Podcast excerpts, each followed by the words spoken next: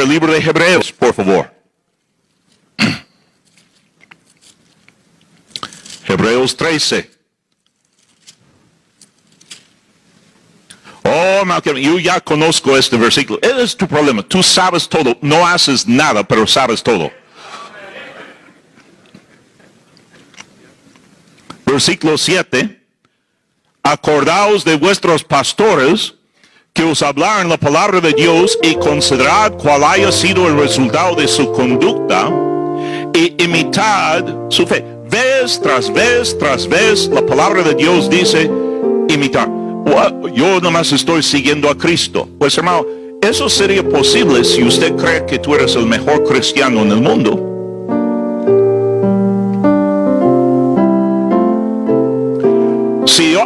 Hay, otro que está siguiendo a Cristo mejor que yo, es imposible que yo estoy siguiendo a Cristo a menos que yo estoy siguiendo a ellos. Por eso usted vea en el libro de Hebreos, capítulo 11, Dios da ejemplo tras ejemplo, tras ejemplo, tras ejemplo de siervos y siervas de Dios. Y luego, en capítulo 12, es cuando Él dice, pon tus ojos en Jesús.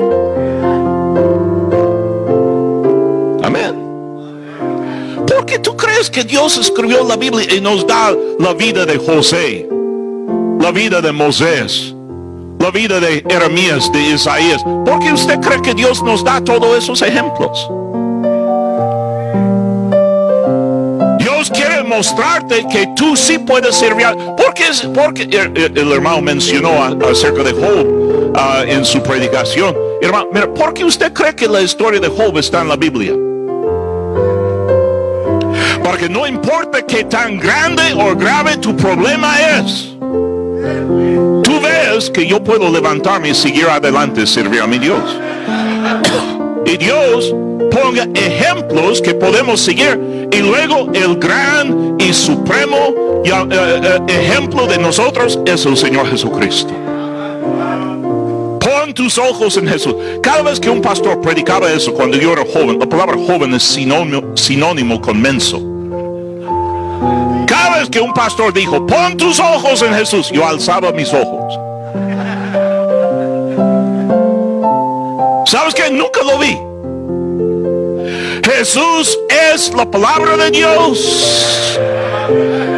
¿Quieres poner tus ojos en Jesús? Mete tus ojos en este libro.